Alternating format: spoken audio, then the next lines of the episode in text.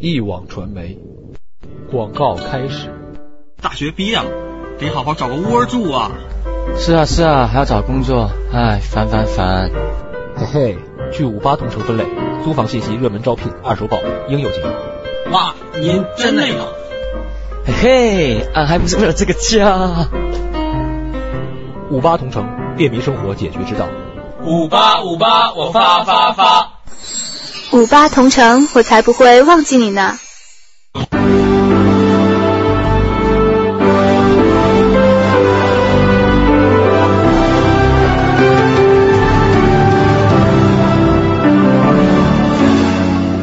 锵锵三人行，你们好，哎，子东老师，文道兄，今天是咱们录像的日子啊，五月一号，劳动节，咱们的节日，咱们用这种方式这个过节啊，其实是最符合咱们的这个一生生平的。咱们的节日还上班呢。对呀、这这就是证明我们是劳动者嘛。我们劳动命，劳动哎，用劳动的命来过这个呃节，对。你还别说呀，这个真是劳动者，这是有命的。嗯。好像说是我一生毕生的那个理想啊，嗯。遗产继承人呢，这个命他就不属于我，所以呢，你知道这能是理想吗？这遗产继承人得是你爸爸妈妈有钱，你才能这，这怎么能是个个人的理想？对，我对六道轮回的，我对六道轮回的理想嘛，就是这个理想文道有实证。哦。今年春节的时候，我们请香港一位风水师苏民峰先生在这儿讲嗯，我们俩把我们俩生日啊都透露出来了。然后你知道这个在江湖上哈，好多斗法的，后来你在《锵锵三人行》那个 BBS 还是博客上看到，很好玩啊。各地的风水师啊，因为就把咱俩生日标出来了，咵就那个命理图。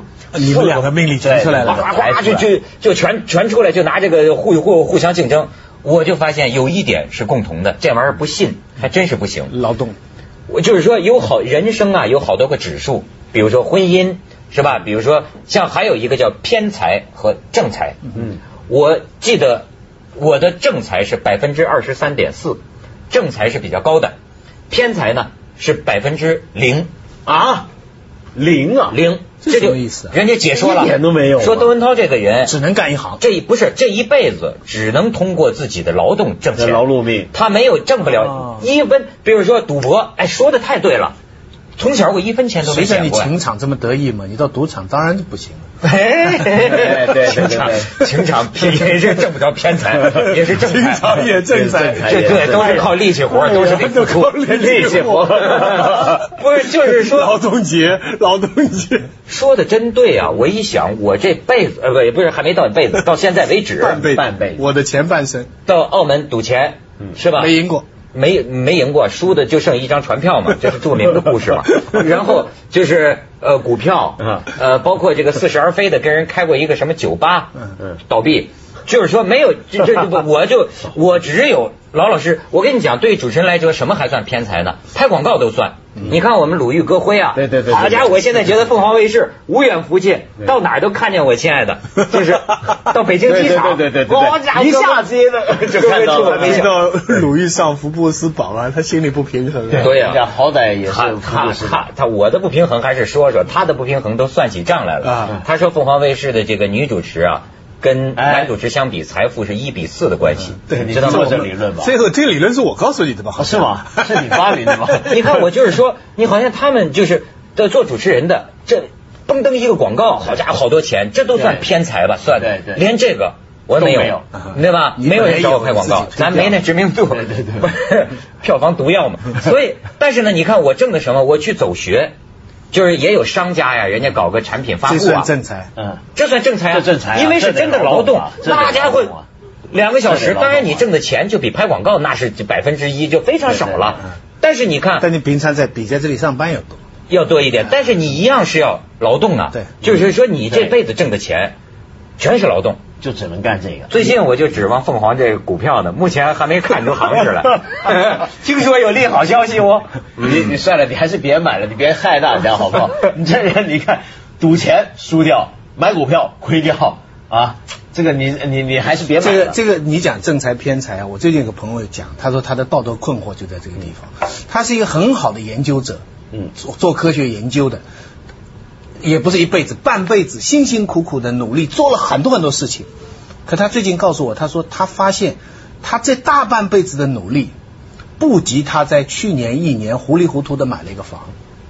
啊，但糊里糊涂的，就是朋友跟他说，哎，什么地方有个楼盘认识的，说你买吧。他说你你反正这个东西，他说我这个反正他这当时就凑了交了一个首期，其他的也是借钱的，就这么糊里糊涂的买了一个房，过了一年多，嗯他发现他多出来的钱，就这一年挣的钱，其实也不是劳动，嗯比他以前二十年的辛苦的努力都多。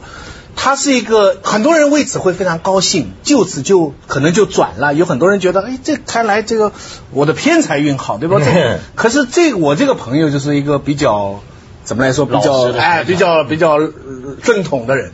他虽然钱是要的，他也没有像虫飞那样要捐出去，可是他心里在在床上，他跟他太太说说，有点奇怪哦。为什么我们辛辛苦苦这么熬夜，这么辛苦，头发都熬白了，做了二十年，所得到的东西不如我们糊里糊涂买了一个房子就这么顺水的就不？当然这个钱还没拿到，但是从账面上就是真的，就这么一个老实人，他现在道德观产生了一个困惑。那光道德观，我跟你说，现在是精神问题了。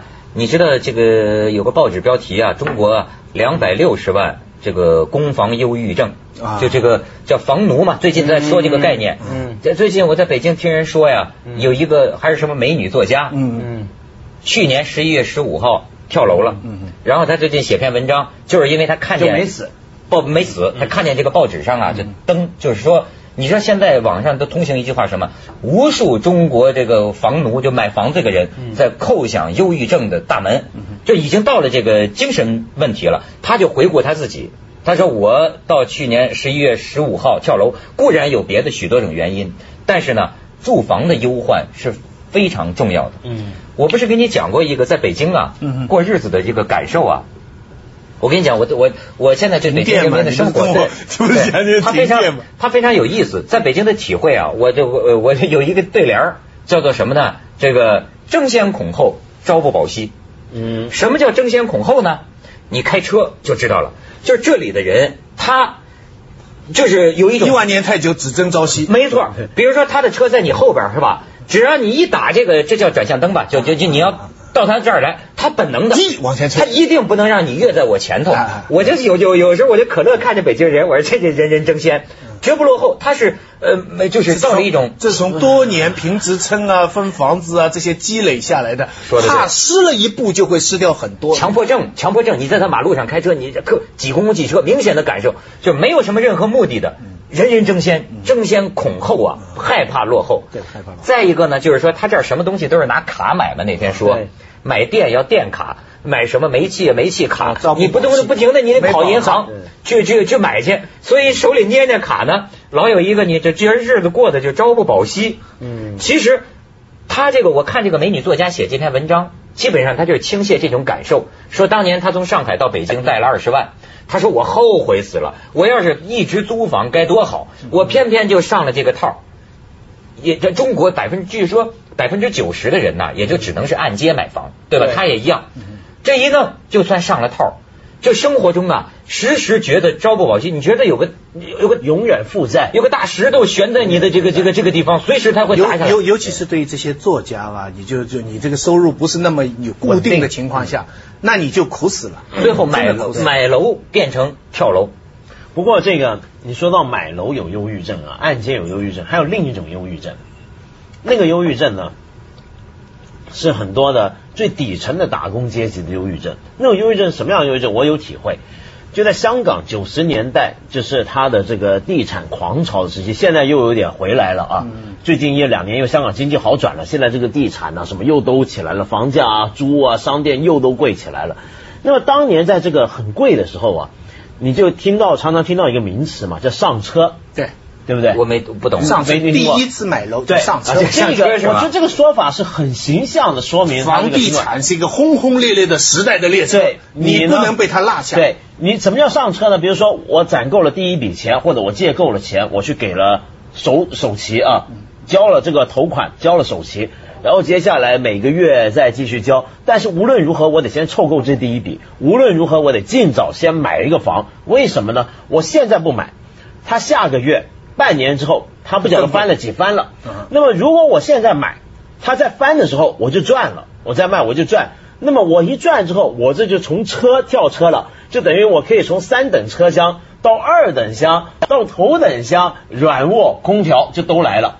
那么这时候有个什么问题呢？就是有的人啊，比如说当时我去计算过，你一对大学毕业的夫妇，两个人大学毕业，能够做白领，能够做不错的工作，诚诚恳恳打工，但是你可能要花个三四十年才能够买得起一套房子。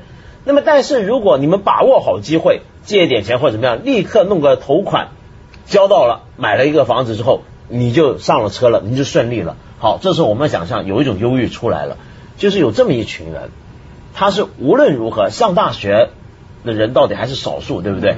大部分的人，他是可能干一辈子，连这个头款都存不到的。他车站都进不，进去，他永远上不了车。那么这时候会怎出现什么状况呢？因为你整个经济是被这个地产带动的，嗯你整个经济被地产带动，意思是什么呢？就这个市市场上很多东西越来越贵，比如房子贵了吧？房子贵的话，你可能消费也贵了，因为猪也贵了嘛，各种东西都贵。你拿这一点钱，你就越来越觉得自己买不起东西，越来越穷。所以每个人得拼命上那个车，你上不了车的人，你这你这辈子就很惶恐了。哎呦，你说这个，我就想想起啊，你现在这个大陆人就体会到这个这个苦了，就说这个房房奴啊，不敢辞工。这是过去啊，我听香港同事老跟我讲，说你买房子你就上了套了。我说为什么叫上了套呢？嗯。他说你要他啊，香港同事跟我讲啊，说嗯你要买了房子千万别告诉公司。我说怎么了呢？对。他说你告诉公司公司就算掐住你的小脖子了，对对知道你不敢不敢辞职，你不敢炒了他，只有当牛做马。所以他不给你加人工，他对。可以把他狠死。对。所以你跟你讲，面对千头万绪这些社会矛盾，我们还是得学习毛主席的教导，啊，千万不要忘记阶级斗争。像现在他们说过了，中国现在的阶级斗争啊，就是有房阶级跟无房阶级的斗争。嗯其实全世界都这样，你注意了一个没有？很多地方，中国是刚刚改革，就这么十几二十年。嗯那欧洲、美国都是那个房是几百年了，对不对？嗯嗯可是你发现任何一个地方有房子的人，都是差不多百分之四五十。嗯，这个一定有什么市场规律在里边起作用吧？嗯没房子的人也差不多是四五十，你看他他不会形成一个三七比的，他永远是四五比的。嗯所以任何地方这两股力量永远，你一旦你买了房，你就想车开快点。因为只有车开快一点，你房价升了，你这个供楼才值得。嗯唯一上车的人，如果我要供足几十年，那真是奴隶。嗯但是为什么还是有很多人前赴后继上车呢？就是会出现一个什么情况？就是我去年买的是一百万，哎，今年它升到两百万了。好了，我把它卖掉，或者我用什么方法，我就赚了这笔钱了。嗯。而这笔钱是我拿人工工资是永远赚不到，嗯。所以他期望往前走。但是你刚才想，在下面没上车的人就觉得你越开越快，越不像话了。对，嗯。对不对？掉队了，这个在整个社徐老师会发展里面掉队了。徐老师是从阶级斗争的观点来这个看的，是啊。这个这个两个阶级，嗯。我是从这个精神病学的观点来看的。这个就像我们深圳现在流行起一句话，叫卖房子的是疯子，买房子的是傻子，这是我的阶级，疯子和傻子之间的斗争。锵锵三人行，广告之后见。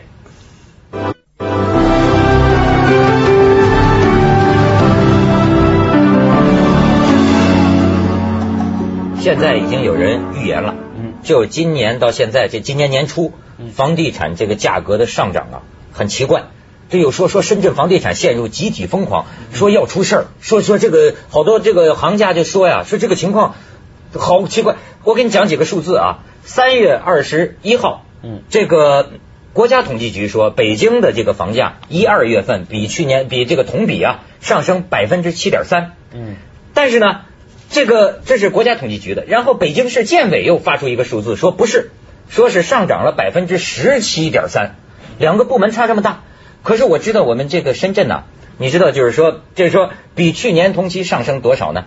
百分之二十点六，就今年头一季度，这这才只是说尤尤其是南山区就，呃，就对，你说对了，南山，哎，我那房子涨了，嗯就是说呀、我我当买的时候一点，道德困惑都没有。我我当年买的时候是八九千，现在均价在南山区、福田区、深圳的房价以均价已经涨到一万以上，这个区比去年同比上涨了多少呢？百分之四十。对，你说这是不是疯了？因为因为香港那边修了一个桥，对跨后海直接通道，桥还没修好，这边的楼已经封对涨了。所以我就是，我跟你讲，我想不通啊，就是说，好比你像刚才讲的，我在我我我在北京租的这个房子，说是都卖了，都卖了，可能是都卖了吧，可是我周围如如如同鬼域一般，很寂静啊，卖了不是住啊，都都没人住啊。对，这这，所以我那天看说全国什么一亿多平方米的空房，那绝对是这样的。就是我那个楼根本没几户住的，我觉得。这嗯，这让我想起来就是什么？就以前有一阵子啊，其实全世界都是这样，但这个东西迟早会车毁人亡。因为刚刚说说上车嘛，上车啊因为这个经济不可能永远是这么样的势头保持升上去的。那么但是呢，在这个期间就有很多空房出来，但与此同时呢，又有很多上不了车的人是没房住的。那么想想看，欧洲已经是个很注重社会福利的这么一个地方嘛，但是在七八十年代的时候也有很多这个现象，就太多空房。那么太多空的厂、工厂或者是写字楼啊，什么都有。那么于是当时有很多年轻人，年轻啊又没钱，但没地方住。那么于是他们发起一种运动，叫占屋运动，就占领这些房子，就一伙年轻人啪敲烂这个他们他们他们不是在向社会煽动什么？不是他啊他是有一社会道德，的他是有个道德道德理由啊，住房是人的基本人权啊，对不对？人有基本权利要有地方住，他们这这不单属于激进派，这也属于他们某些政府的思路。嗯比方说在巴黎哈、市中心的好的房子哈，它的房那个租金啊是不准涨的。就是多少年来，所以对最好的你去，我去那个沙特常去那咖啡馆旁边那个房子啊，你是很难租到。但是为什么很难租到？因为它不准涨租金，因为它不准涨租金，所以它房价也不能涨。因为你知道，你你你租不出去，挂着钩的所以挂着钩。但是住在里边呢，都是那些老头老太，对很多年了。他住在那，他穷人，对他没有多少钱，他住在巴黎最好的地方。对，你不能，咱就法国政府就用这样的政政策来保护，要不然然后市中心早就被阿拉伯的富商对啊，赶掉了。所以他那个地方，你想想看，他那个花神咖啡店，嗯那个就是沙特以前常去那几个咖啡店，双偶那咖啡店，他那么多年来，他咖啡就没涨价。对。你想想看，他要在中国，对不对？要你去巴黎，要是想象一下美国的话，啊但美国也不一样。比方说，那么商业化的呃那洛杉矶，最漂亮的海滩叫 Santa Monica。嗯 Santa Monica 的房子就不准涨租金的。对你现在就跑去，它这个海滩朴素，旁边都是低平房，为什么那里不能盖高楼啊？就是有法律规定，那个所以 Santa Monica 有法律规定。对啊，所以你去巴黎，你没感觉到吗？就是巴黎是很贵的，嗯以中国人来讲，但是呢，它是那么多年就都是那样。对它本来是可以疯狂的像上海那样的拼命往上涨，所有消费都更往上的，对不对？对为什么直到今天大家还是觉得去巴黎买名牌要比在中国买便宜呢？它本来可以更贵更贵，对但它没有。它相信里边能跟巴黎比嘛？对对对，这是一点了。但更重要就是背后的这个思想，对就是说你有没有考虑到，就是这个社会上最上不了大多数人的对掉了队的那些人怎么办？那么像在香港，香港本来我你我我我从来不掩饰我对超级大地产商的这种怨恨啊，我向来都很很讨厌他们。但是我觉得香港还有至少有一点，就政府再怎么样配合大地产商也好，他也从来都要考虑到有那么多人是住不起房子的，所以他要盖公屋。你看香港那么多的公屋，对不对？公共房屋，那个公共房房屋再烂，再怎么差它的质量，但是它让最穷的人他有地地方住，而且呢，政府起一个杠杆作用是怎么起的？嗯比方说，我这个地方，我我这块地方要给人家盖楼了，嗯嗯那么几几家来竞争，嗯，他就会提很多条件。比方说，这下面这个公共地方要是一个公园，嗯你给你盖楼，你下面要弄个公园，你这里旁边要有个医院。你看到香港最贵的汇丰银行，要有学校下面是一个通道，公共你看见没有你可以公共它它是任何的，它的大门设在二楼这个天棚，这个通道就是规定的，要让人家通道。可是在，在中国不知道在很多地方他怎么做呢？我我如果规定在这里盖个医院，会影响楼市的价钱。对不对？我要豪宅，我的价钱上不去，嗯那我怎么？假如我是地产商，你是官员的话，嗯嗯嗯我想办法给你好处啊，我不能直接塞钱给你的话，我让你的弟媳妇儿在我这里当个副总经理，我这个十亿的利益啊，你自然可以分到一一亿。接下来你怎么做呢？你就把这个医院圈走了，明白没有？那我本来这里是一个大众房，我本来五千块标准的房子，我就能盖一万块了。所以啊，真是得想想这个这个什么是利益共谋社会主义啊？我觉得你说的这个还有点社会主义思想。对对咱们去一下广告，锵锵三人行，广告之后见。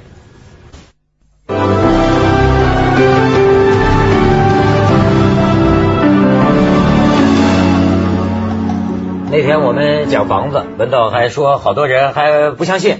对呀，就说不相信我们说什么在香港买不起房子啊，买不嗯什么什么豪宅怎么住不起啊，那是千真万确，真是真是千真万确。这就是大家把我们理解错了，我们不是什么那些娱乐圈的这个明星，对挣钱是非常是是很有限的，就算娱乐圈明星，你像黎明 这么大明星了，也是住在 apartment building 里边。对你看对不对？他也不见得像人家想象的什么什么什么大别墅，现在呃我老是想，是我我现在在北京，你知道我也染上一个病，也不叫什么忧郁症，我觉得叫梦想症。嗯，实际啊，我已经决定暂时不买房子了，就是我买不起。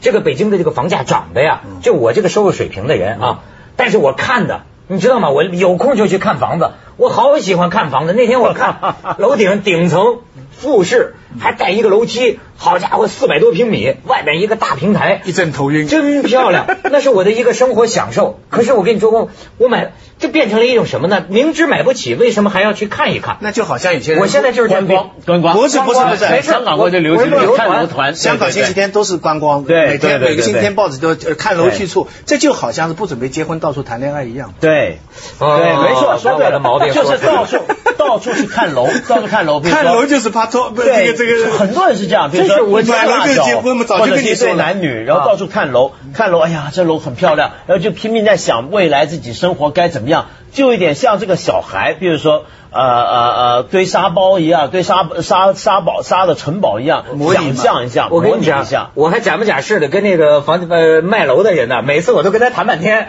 那好像你真五买得起他就不买。我说我说你这墙能不能打了？那这不行，承重墙。我说那不行，那这是我得打了他。就过一回我得把他不好瘾，对吧？好 好像感觉是自己是买的对对对，聊一点天拜拜了，真的。我也是我也是他一定拿材料。我现在那儿堆积如山啊。我也是也是走错路，到到了到了那个南边吃住那个南边嗯走错路了，嗯然后他让我看一个盘，嗯房子是很好，四百多平方米但是一讲价钱的时候，我多少我是假装不动，心里一动，五千多万。五千多万港币，五千多万，五千多万港币，但是我假装纹丝不动，但是他告诉我，他说你要是 SARS 来买的时候四千万，你现在就赚了一千万了，而这个房子哈，你在那个阳台哈还能听见隔壁的声音，我叫他富豪集中营啊，车呢还会碰到隔壁的车，这什么五千多万？但是我好地方但是哈，我把这个当笑话来讲的时候，隔了一年以后，跟一个朋友笑话讲，他说旭东啊，现在六千多万了。哎呀，就是你笑话他的时候，你要是能买的话，你这辈子不用干了。对呀你说我们的价值观不就不？